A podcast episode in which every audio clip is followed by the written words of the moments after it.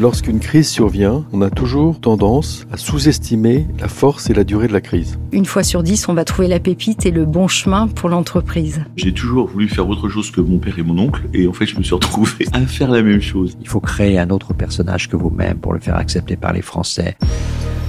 Depuis 20 ans, j'interroge pour Radio Classique les dirigeants économiques français sur leur actualité, mais à côté en off, ils me racontent les coulisses des grands événements auxquels ils ont participé. Ce sont ces moments de vie, ces expériences souvent inspirantes que ces femmes et ces hommes viennent partager dans ce podcast. Je suis Céline Cajoulis et vous écoutez Secret de dirigeants. Il est des dirigeants que vous avez toujours plaisir à interroger. Même dans les pires crises, dans les moments les plus difficiles de la vie de leur entreprise, ils ont toujours l'élégance de trouver quelque chose d'amusant. Mon invité cette semaine en fait partie. Son humour et sa bonne humeur lui ont souvent permis de résister à la pression, de Bercy à Matignon, en passant par l'Élysée, avant de se découvrir une passion pour l'entreprise. Jean-François Cirelli. Parachuté chez Gaz de France, il apprend le management sur le tas et les négociations de contrats, notamment avec la Russie, ce qui en fait l'un des spécialistes français. Un sujet dont on n'a jamais autant parlé depuis le 24 février dernier. Et un seul titre à la une, la Russie qui attaque l'Ukraine. Euh, Vladimir Poutine a pris la parole après l'appel à l'aide lancé par les séparatistes de l'Est ukrainien. Des explosions ont été entendues dans plusieurs villes du pays et pas seulement à l'Est. Kiev dénonce une invasion de grande ampleur en cours. Le président ukrainien Volodymyr Zelensky appelle à une coalition anti-Poutine pour, dit-il, contraindre la Russie à la paix. Ben D'abord, je n'y croyais pas. J'étais persuadé que jamais il le ferait. Donc c'est pour moi euh, déjà un séisme qui est, euh, nous rentrons dans une nouvelle phase, une phase que nous n'avons pas connue, et une phase de crise entre l'Europe et la Russie. Donc euh, beaucoup de tristesse, parce que je faisais partie des gens qui beaucoup travaillé avec les Russes, qui pensaient que développer les relations entre l'Europe et la Russie était de l'intérêt de la Russie, mais aussi de l'intérêt de l'Europe. Et puis, bien évidemment, je me dis, oulala, la Russie étant le premier fournisseur d'énergie de l'Europe, il va certainement y avoir des conséquences fortes, peut-être pas immédiates, mais fortes de ce qui se passe. Donc on a un changement de paradigme à la fois dans les relations diplomatiques et dans les relations énergétiques entre l'Europe et la Russie. Pourquoi est-ce que l'Europe est naturellement aussi dépendante du gaz russe les contrats, par exemple, que vous aviez négociés chez Gaz de France, c'est des contrats sur 30 ans. Euh, la France a une position un peu particulière, on a plus de fournisseurs, mais pourquoi est-ce qu'il y a une dépendance, qu'il y a eu cette confiance au gaz russe? Là aussi, nous avons, euh, nous avons pensé pendant très longtemps, il y avait deux mots qui étaient très importants euh, dans l'énergie, mais comme pour le reste, dans la relation entre l'Europe et la Russie, c'était l'interdépendance, mot qui est devenu aujourd'hui nous sommes trop dépendants. Mais euh, quand on se, se rappelle euh, ce qu'on disait il y a 30 ans, c'était, voilà, nous dépendons des Russes pour le gaz et eux, ils dépendent de notre argent pour se développer. Et donc, euh, c'est une relation équilibrée. C'est une garantie de paix entre les bah, deux On pensait. L'histoire a montré que malheureusement, c'était pas le cas. Mais on le pensait. Et il faut pas oublier que l'Europe est devenue dépendante du gaz russe au milieu de la guerre froide. Donc euh, quand ce n'était pas les Russes, hein, c'était les Soviétiques, euh, qu'on avait vraiment peur qu'ils étaient, comme disait le général de Gaulle, à deux étapes du Tour de France, euh, de nos frontières. Et, c'est à cette, cette période-là, il y avait les euromissiles qui étaient pointés sur l'Europe, avec le grand discours de Mitterrand en Allemagne disant les, les, pacifistes sont à l'ouest et les missiles sont à l'est. Donc on est, dans, on est dans une période de très grande confrontation entre les blocs, et pourtant, nous devenons dépendants euh, du gaz russe. Donc, euh, on voit bien qu'il s'est passé quelque chose entre cette période-là et la période d'aujourd'hui. Aujourd'hui, on dit plus jamais, euh, on ne veut plus être dépendant de l'énergie russe. Un peu la difficulté de tout ça, c'est que l'Europe n'a pas de source énergétique. Nous faisons 1% du pétrole mondial, nous faisons 4% du gaz, nous faisons 3% du charbon. Donc, le problème de l'Europe, c'est pas d'être indépendante en, en énergie, c'est d'organiser son autonomie, sa dépendance, et donc euh, ce qui se conçoit et ce qui se dit très facilement, c'est de ne pas mettre tous les œufs dans le même panier, d'avoir plusieurs énergies, d'avoir plusieurs fournisseurs, d'avoir plusieurs routes pour faire venir euh, nos produits, pour que s'il y en a une qui est coupée ou s'il y a un fournisseur qui nous lâche, on puisse quand même subsister. Bon, ce qui s'est passé, euh, c'est que la Russie est devenue plus en plus un partenaire de l'Europe, et on s'en félicitait. Beaucoup, naturellement, plus près des Allemands ou des Italiens que des Français, et que, objectivement, les Russes ont été des partenaires extrêmement efficaces pour, pour l'Europe.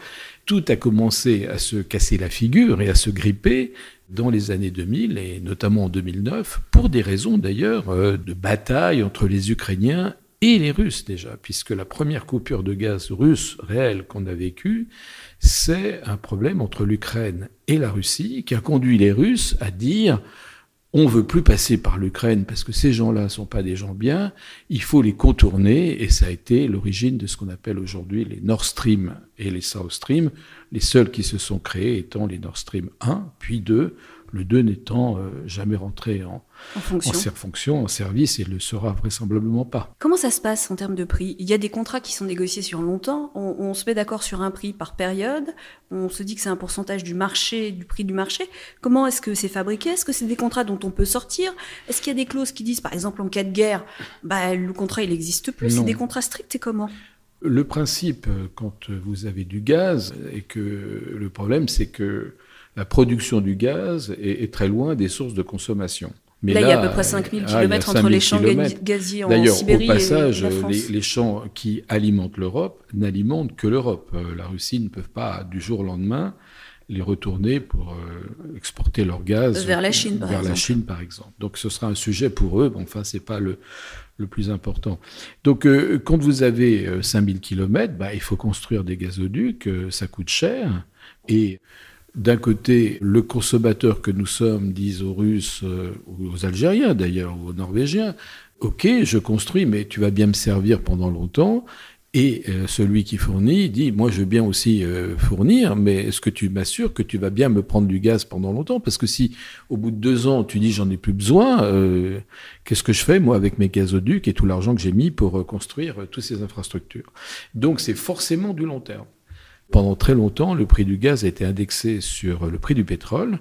Nous sommes dans les années 80. Euh, vous avez le choix à vous, à vous euh, chauffer au gaz ou au fuel. Le fuel étant du pétrole.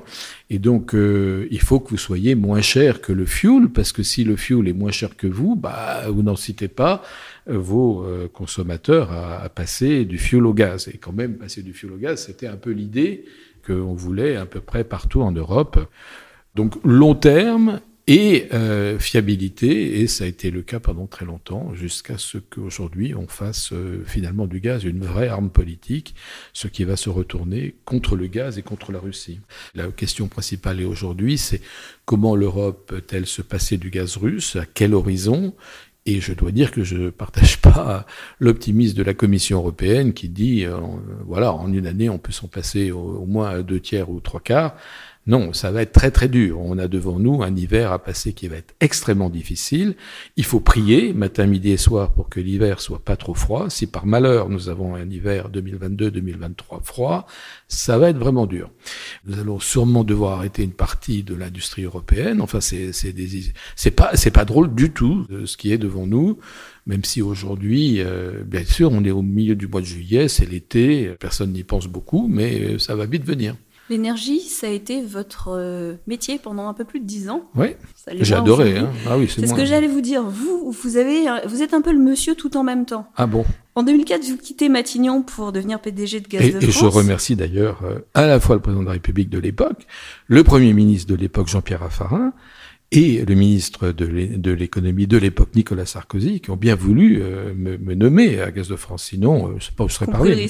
Ils sont pris à risque, ils ont pris risque par J'espère qu'ils ne regrettent pas trop, mais en tout cas, je leur suis à tous les trois très très reconnaissant parce que j'ai adoré euh, cette période-là et j'ai adoré les gaziers. Je, ce sont des gens formidables et donc j'ai été très heureux d'être euh, à la tête de cette belle entreprise qui était Gaz de France, qui ensuite a fusionné.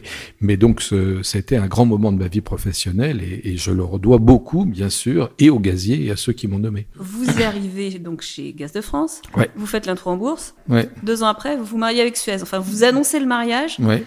Et là, vous devenez le cauchemar de tout le monde. Ah. Les banquiers d'affaires, les avocats, les conseils, euh, ah partout. non. non, Si, 36 ah mois. Enfin, oui, ça a été ils vous ont détesté parce qu'ils ont peut-être pas trop profité de la vie, mais je pense qu'en termes d'honoraires, ils s'y sont retrouvés 36 mois. C'est la fusion la plus longue de l'histoire des fusions amicales. Oui, Comment on ah fait pour deux, deux, tenir deux, deux- oui, il y a- 36 mois. Ah ben c'est difficile. Il y a deux, euh, deux caractéristiques de la fusion. C'est en effet une fusion qui a, qui a duré très très très longtemps euh, et surtout duré très longtemps dans l'incertitude parce que à la limite si vous savez que vous allez y aller, euh, ça va et puis c'est long, bon on dit bah voilà, mais enfin on sait qu'on va y arriver. Là on n'était pas sûr, notamment euh, ça dépendait beaucoup de qui devenait président de la République en 2007 puisque je vous rappelle que moi j'étais majoritairement une entreprise publique. Et puis deux, je détiens, euh, alors ça c'est pas un titre de gloire, je détiens le, le record d'amendements d'un texte euh, législatif euh, français, puisque la privatisation de Gaz de France a plus de 100 000 amendements à son actif, alors que le deuxième texte le plus amendé de l'histoire du parlementarisme français, c'est un texte sur la, les retraites, alors là, qui, qui concerne vraiment tout le monde, où je crois, et on se retrouve avec 15 ou 20 000 d'amendements. Donc euh, oui, on a battu des records, et ce qui est très difficile, c'est l'aspect, euh, alors je veux dire, ça, ça ne concerne que moi, mais c'est l'aspect managérial, c'est comment on fait tenir une entreprise pendant euh, des années, euh, des, enfin, ouais, des années, puisque ça a duré des années, vous avez raison, et tout en leur disant, écoutez, on ne sait pas si on va se marier, mais entre-temps, il faut vivre et faire le budget et continuer. Et donc, c'est c'est un apprentissage managérial. Je ne dis pas que je l'ai totalement réussi d'ailleurs, mais qui est, euh, alors là, assez rude. Qu'est-ce qui est le plus difficile dans une fusion? Ah bah les hommes. Si vous avez un projet industriel, heureusement on en avait un qui avait du sens, hein, donc euh, je, je pense que je reviens pas sur l'idée qu'il fallait faire une fusion euh, à cette époque-là, compte tenu de l'évolution des marchés et tout ce qu'on veut. Il faut un projet, mais après c'est euh, les hommes, euh, parce que vous créez un objet qui a plus de 150 000 personnes. vous sentez une responsabilité sur toutes ces familles que vous avez embarquées dans une aventure qui n'était pas la leur au départ, et vous pouvez pas les prévenir. Une fusion, vous pouvez pas, légalement d'ailleurs, vous pouvez pas dire à vos employés, à vos collaborateurs, nous pensons que c'est bien de fusionner, on va le faire euh, dans deux mois, dans trois mois, dites-moi ce que vous en pensez. Vous n'avez pas le droit de faire ça. Donc euh, vous êtes pris par surprise. Et euh, encore plus euh, avec la fusion GDF-Suez, puisque c'est un samedi après-midi de pleine lune. On je me voit rappelle. apparaître Dominique de Villepin Oui. à la télévision. Ouais, voilà, Avec, nous à côté Gérard voilà. Mestral de l'autre. Un peu comme des, euh, vous savez là, des flambeaux là, on portait Oui, des porte il y avait peut-être des drapeaux, d'ailleurs, à côté. Une sorte de statue, voilà. euh, Ça et- donnait une drôle d'image. Ben oui, mais enfin, euh, nous étions, et moi le premier, très, très heureux de pouvoir annoncer, parce qu'on pensait que c'était un vrai plus industriel. Et d'ailleurs, on a créé la première, une des premières utilities, comme on dit, européennes, euh, 80 milliards de market cap, beaucoup de, de projets. euh, C'était un très très bel outil au départ. Après, c'était un peu plus compliqué, disons les choses comme ça. Avec le recul, est-ce que c'était une bonne idée que l'État ne soit plus entièrement propriétaire d'outils aussi stratégiques que des géants de l'énergie? C'est différent entre EDF et, et Gaz de France. Je pense que quand on gère 58 réacteurs nucléaires, euh, que une centrale nucléaire que vous voulez mettre en, voulez en faire une nouvelle, c'est euh, 8 milliards, euh, ça va prendre 15 ans. Je suis pas sûr que le secteur privé aujourd'hui, en tout cas, il n'y a pas d'exemple où le secteur privé peut remplacer le secteur public dans le nucléaire. Il y a, il y a trop de risques. J'aurais détesté être au conseil d'administration d'EDF et devoir euh, approuver la construction d'une centrale nucléaire nouvelle en disant mais, mais quel risque je prends et je fais prendre à l'entreprise? C'est très difficile. Après, je ne pense pas que le secteur énergétique doit être par définition que public. EDF, euh, la question c'est qu'est-ce qu'a apporté l'ouverture du capital à l'en- l'entreprise? Certainement la capacité pour le management à dire à l'État un certain nombre de choses qu'il pouvait dire parce qu'il y avait des privés. C'est plus difficile quand vous avez un seul type en face de vous et qui veut pas être convaincu. Oui, quand euh, l'État prend 8 milliards dans vos caisses et que vous ah, êtes bah, euh, propriétaire bah là, ils le font, de l'État. Ils le font même si vous avez, ils sont pas entièrement propriété de l'État. Oui, mais un peu difficile. mais, bon, voilà, je trouve que le nucléaire et, et euh, compte tenu des enjeux qui sont attachés à- au nucléaire, c'est vrai que voilà, vous prenez les États-Unis, les centrales nucléaires qui se créent, euh, se créent avec euh, des garanties publiques et des financements Oui, publics. parce qu'ils ont eu Freeman Island et que ça les a euh, voilà. Et non, mais parce que les risques, les risques fondamentaux et l'ampleur hein, de, de- des, des investissements est telle que ça nécessite un garant public. Le lundi 20 octobre 2014, je ne sais pas si vous vous souvenez où vous étiez, Christophe de Margerie meurt dans un accident Ah, je d'avion. m'en souviens très bien, oui. Le Parce lendemain, que c'est le jour où j'ai été viré, donc euh, c'est pour ça. Le lendemain, vous vous quittez la direction d'Engie. Voilà, voyez. La même semaine, Luc Courcel, qui est le PDG d'Areva, annonce qu'il quitte ses fonctions pour des raisons de santé. Et euh, quelques jours après, Henri Proglio, qui est le patron de d'EDF, quitte ses fonctions aussi. C'est une semaine où on a renouvelé intégralement, j'allais dire, la direction, en tout cas euh, les directions des géants de l'énergie français. C'est un, un coup du sort, hein, avec des raisons euh, très différentes. J'étais très proche de Christophe de Margerie. Euh, cet accident euh, était naturellement très bouleversant. Euh, il faut dire que qualité du conseil d'administration de Total, de, de son président de l'époque qui a repris les rênes, Thierry Desmarais. Thierry Desmarais, a fait que dans ce malheur absolu, ils ont trouvé une solution de grande qualité avec la nomination de, de Patrick Pouyanné. C'est extrêmement difficile ces périodes-là pour une entreprise. Et Patrick a montré euh, qu'il était un grand patron euh, de Total. Donc euh, voilà, beaucoup de, de, douleur à la disparition de, cet homme exceptionnel qui était Christophe de Margerie. L'entreprise a, su la surmonter de façon bien. Luc Courcel, je dois dire, moi j'étais j'ai été proche de lui dans la dernière partie de sa vie, le dernier mois et demi où il était extrêmement malade. Et c'est quelqu'un que je connaissais pas, pas très bien et qui m'appelait tous les jours en me disant comment ça va? Et euh, je lui disais, mais écoute, moi ça va, euh, voilà, enfin je suis viré, mais ça va, quoi, il n'y a pas de sujet, mais toi, comment tu vas? Et euh, j'ai trouvé que c'était un homme qui avait une qualité humaine absolument exceptionnelle. J'ai été bouleversé à son enterrement un mois et demi après sa, son départ, c'était un grand moment. Henri Proglio, là, c'est les sujets traditionnels entre l'État et, un de ses grands serviteurs. Bon, euh, c'est comme ça. Euh, voilà, donc ça, c'est des choses qui arrivent dans le secteur. Euh, dans le secteur. Et moi, bah, ça arrive aussi euh, qu'à un moment donné, vous êtes plus en accord et que on vous dit, bah, il est, tu vas voir ailleurs. C'est un moment difficile parce que toujours, quand on vous dit goodbye et voilà, vous retrouvez du jour au lendemain dehors.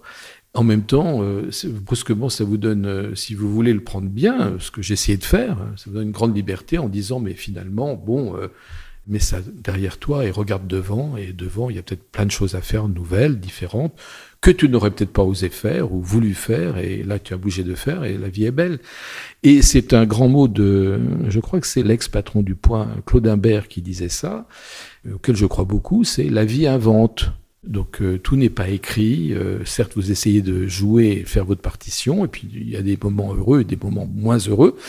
Et euh, la vie invente. Et donc il faut faire confiance à la vie, aller de l'avant. J'ai quelques petites questions pour terminer.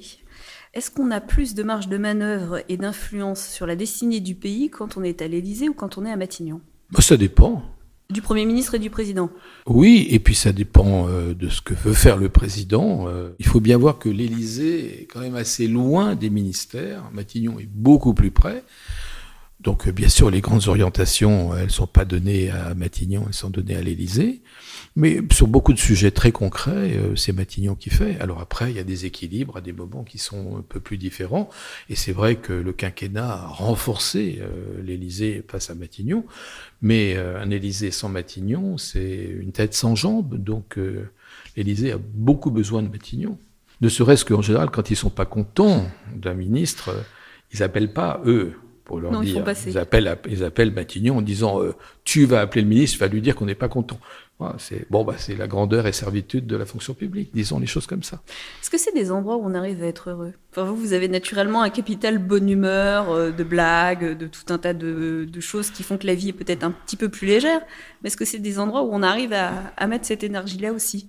C'est des endroits très stressants, c'est des endroits très exigeants, c'est des endroits parfois frustrants. Quand vous avez euh, essayé de convaincre euh, un gouvernement, vous êtes vous êtes jamais le décideur final. Vous, euh, enfin, le décideur final, c'est le premier ministre, le ministre, le président. Vous avez passé trois semaines à leur dire qu'il fallait faire ça, et puis euh, ils vous disent oui, et puis le dernier jour ils vous disent non. Euh, partez le soir à la maison en disant mais à quoi je sers Bon, bref, ça, ça peut être un peu. donc, euh, on prend des coups, on prend des coups. Après, comme on travaille beaucoup, on n'a pas tellement. Il faut voir ce qu'ils travaillent ces gens-là. Enfin, s'ils font 35 heures, euh, je parle de. En- Moi, en- j'en en sais moins, hein, en, en une journée et demie. Donc, c'est pas raisonnable non plus. Hein. C'est pas un fonctionnement raisonnable. J'ai toujours pensé que c'est pas raisonnable, mais ça peut pas marcher autrement. On sait pas faire marcher autrement en français. Les Français, les autres y arrivent mieux que nous. Bon, mais il y a quelque chose qui vous porte. Et je crois qu'il porte tous les gens euh, qui, qui, sont dans du secteur public, hein, ou qui sont passés comme moi une partie de leur vie, qui est est-ce que c'est bien pour le pays? Est-ce que je fais quelque chose qui va aider mon pays? Est-ce que ça va faire progresser mon pays? Et ça, c'est ce qui vous porte euh, matin, midi et soir. Alors avec beaucoup euh, de frustration, encore d'engueulement, euh, mais chacun le prend comme il peut. moi, j'ai besoin un peu d'humour pour survivre, donc ça tombait bien avec Jean-Pierre Raffarin et Jacques Chirac. Comment fait-on pour être accepté et pour gagner une légitimité lorsque votre nomination est politique? Vous veniez de l'État, vous arrivez dans une entreprise, vous n'avez jamais dirigé d'entreprise. Comment est-ce que vous faites pour gagner une légitimité auprès de ces gens, les gaziers, les ingénieurs, qui sont, ils ont des exigences? D'abord, ce sont des gens loyalistes, surtout dans le secteur public. Euh, Gaz de France était dans le secteur public. Et c'est des gens vraiment bien orientés. Vous voyez, c'est pas des gens. Euh, enfin, moi, je, je, parle que de mes gaziers parce que c'est eux. C'est marrant que vous disiez encore mes gaziers. gaziers. Oui, parce que toujours beaucoup d'affection. Qui ont réussi un truc formidable, les gaziers français, parce que franchement, on n'est pas dans un pays très gazier. Euh, euh ça embête tout le monde, le gaz. Euh, voilà, les seigneurs, ça a toujours été les gens de l'électricité, du nucléaire. les gaziers, ils sont dans leurs tranchées, on voit pas leur leur canalisation. Euh, on les voit quand elles sautent et c'est toujours des moments extrêmement euh, déchirants et difficiles. Et on a réussi à créer en France une des plus belles entreprises gazières mondiales. Donc, euh, d'abord, beaucoup de respect. Mais c'est une vraie question quand vous arrivez en disant bon, ils sont gentils avec moi, voilà, ils acceptent que je sois dans le bureau du chef, mais comment je les emmène et comment ils vont croire un peu en moi ou est-ce qu'ils vont accepter Et, et je, je, crois, bon, bah, ça, c'est un peu le temps, c'est la façon dont, c'est la façon dont vous gérez managérialement une entreprise, c'est les décisions que vous prenez, c'est l'attention que vous leur portez. C'est un tout, ça s'appelle le management. Et encore une fois, moi, j'ai appris sur le tas. Donc, il y a plein de choses que aujourd'hui, je me suis je me dis encore, tu n'aurais pas dû faire comme ça, tu aurais dû faire différemment. Si c'était à refaire, je ferais différemment plein de choses que je, aujourd'hui, j'ai peut-être eu un peu plus d'expérience. Mais je dois dire, ça n'a pas été le plus difficile parce que quand, euh, le projet d'ouverture du capital, je ne parle pas de fusion qui était la plus compliquée, mais le projet d'ouverture du capital avec un projet industriel, c'est quelque chose qu'ils avaient, qu'ils acceptaient, même qu'ils étaient désireux de faire. Et donc, euh, ça a été le bon premier grand dossier d'ouvrir le capital. Et ils se sont dit, bah, finalement, il, ça fait dix ans qu'on en parle, et personne n'y est arrivé, lui est arrivé, donc euh, c'est peut-être pas plus mal. Mais euh, vous rentrez le soir en vous disant, je suis payé pour un job, est-ce que je fais bien? Comment je vais? Moi, j'ai beaucoup posé de questions sur euh, ma capacité à faire. Euh, bon, mais je pense que c'est c'est utile de se poser des questions sur soi-même de temps en temps. Euh, Est-ce que c'est le syndrome de l'imposteur? Ça, c'est une question que les femmes se posent souvent, il paraît, et que bah les hommes se posent moins. Ben, écoutez, alors je suis plus féminin que je le pensais peut-être, alors, mais moi j'avais un peu le syndrome de l'imposteur. Mais vous savez, je l'ai eu tout le temps, toute, toute ma vie. Alors, dans chaque poste, euh, je me suis dit, mais est-ce que je suis capable de faire, euh, d'être secrétaire général du club de Paris? Est-ce que je suis capable d'être conseiller auprès du président de la République et de lui dire des choses intelligentes? Est-ce que je suis capable d'être directeur adjoint du cabinet de Premier ministre Et je suis capable? Donc, je me suis toujours posé cette question-là. Donc, euh, j'arrive avec beaucoup de doutes, et après, j'essaye de faire au mieux possible Parfois, euh, c'est pas top, et parfois, c'est un peu mieux. Quand vous étiez petit et que vous viviez au bord du lac du Bourget, en Savoie, vous pensiez devenir quoi? Professeur d'histoire. Ça vous aurait permis de rester là-bas? Oui, oui. Alors les montagnes me manquent toujours, même après 40 ans, euh, ça c'est sûr. Euh, quand j'arrive à Chambéry, en Savoie, que je vois les montagnes, je dis ouf, euh, voilà. La plaine, la plaine, c'est bien, mais voir un peu les reliefs, c'est mieux. surtout qu'elles sont tellement belles ces montagnes. Moi, j'aurais aimé être prof d'histoire. Ah, j'aurais adoré ça.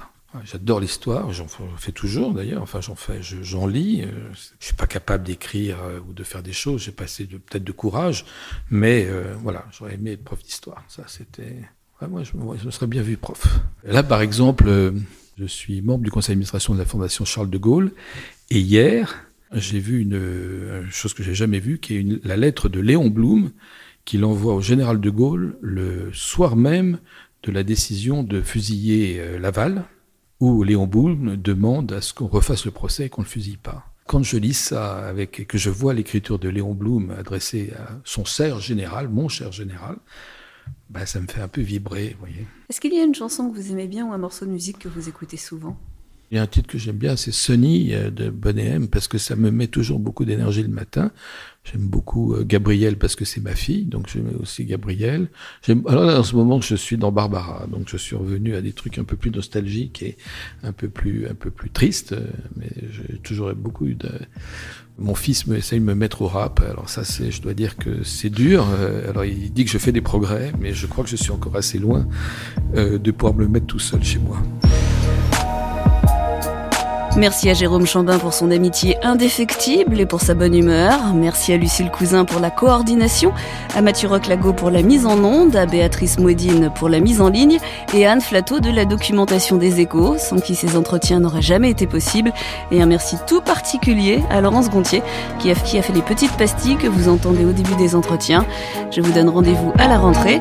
D'ici là, vous pouvez écouter les précédents podcasts sur le site radioclassique.fr, mais aussi sur les plateformes habituelles de streaming ou de téléchargement.